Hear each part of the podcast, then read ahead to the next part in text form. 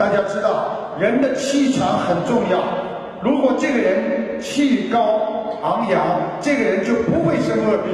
如果这个人讲出来的话很硬，比方说气场很重，他说没有关系，我来帮你忙，我很开心。这种人不会生恶病。你去看看好了，平时啊就是阴阳怪气，嗯，你蛮好。这种人生阴病，有些人喜欢骂人，这种人生恶病。大家想一想，跟你很有关系。经常嫉妒的人，肠子里会生东西；经常小气的人，也是肝和肠子上生东西；经常动小脑筋的人，脑子会生东西。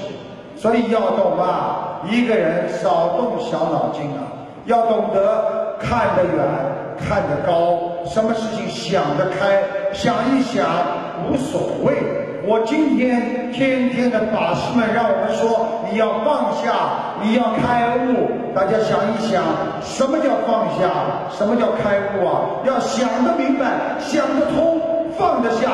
想不通就放不下，所以希望大家每一个人学佛之后都要一求就灵，就要心中放得下，想得明白，无所谓，你就是开悟。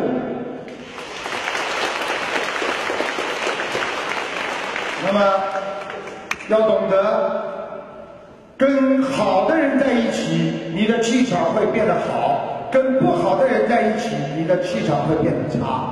举个简单例子，如果你有一个朋友天天跟你打电话，一打电话来就是说：“哎呀，我很苦啊，你救救我！”我真的，你听完他十五分钟的电话，你马上就会很不开心，对不对啊？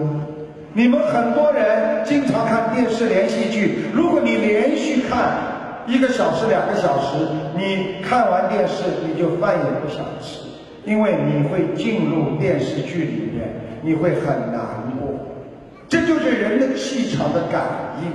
你们今天来到这里，全部都是大家都是学佛人，学佛人在一起就会有好的气场，因为都是善良的人，所以才会越来越好。如果今天你们全是恶人，你们坐在这里，等台长开示完之后，你们出去，每一个人都这样，很坏。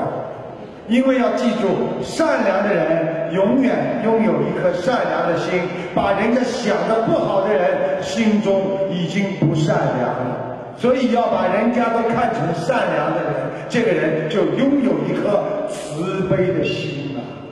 大家听得懂吗？希望大家要好好学。所以要懂得，像我们受气了，对不对呀？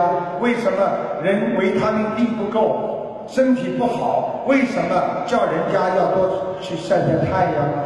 那么接受的就是阳阳气啊。为什么家里女人太多了，男人一个都没有？这个人家里就阴气比较重啊。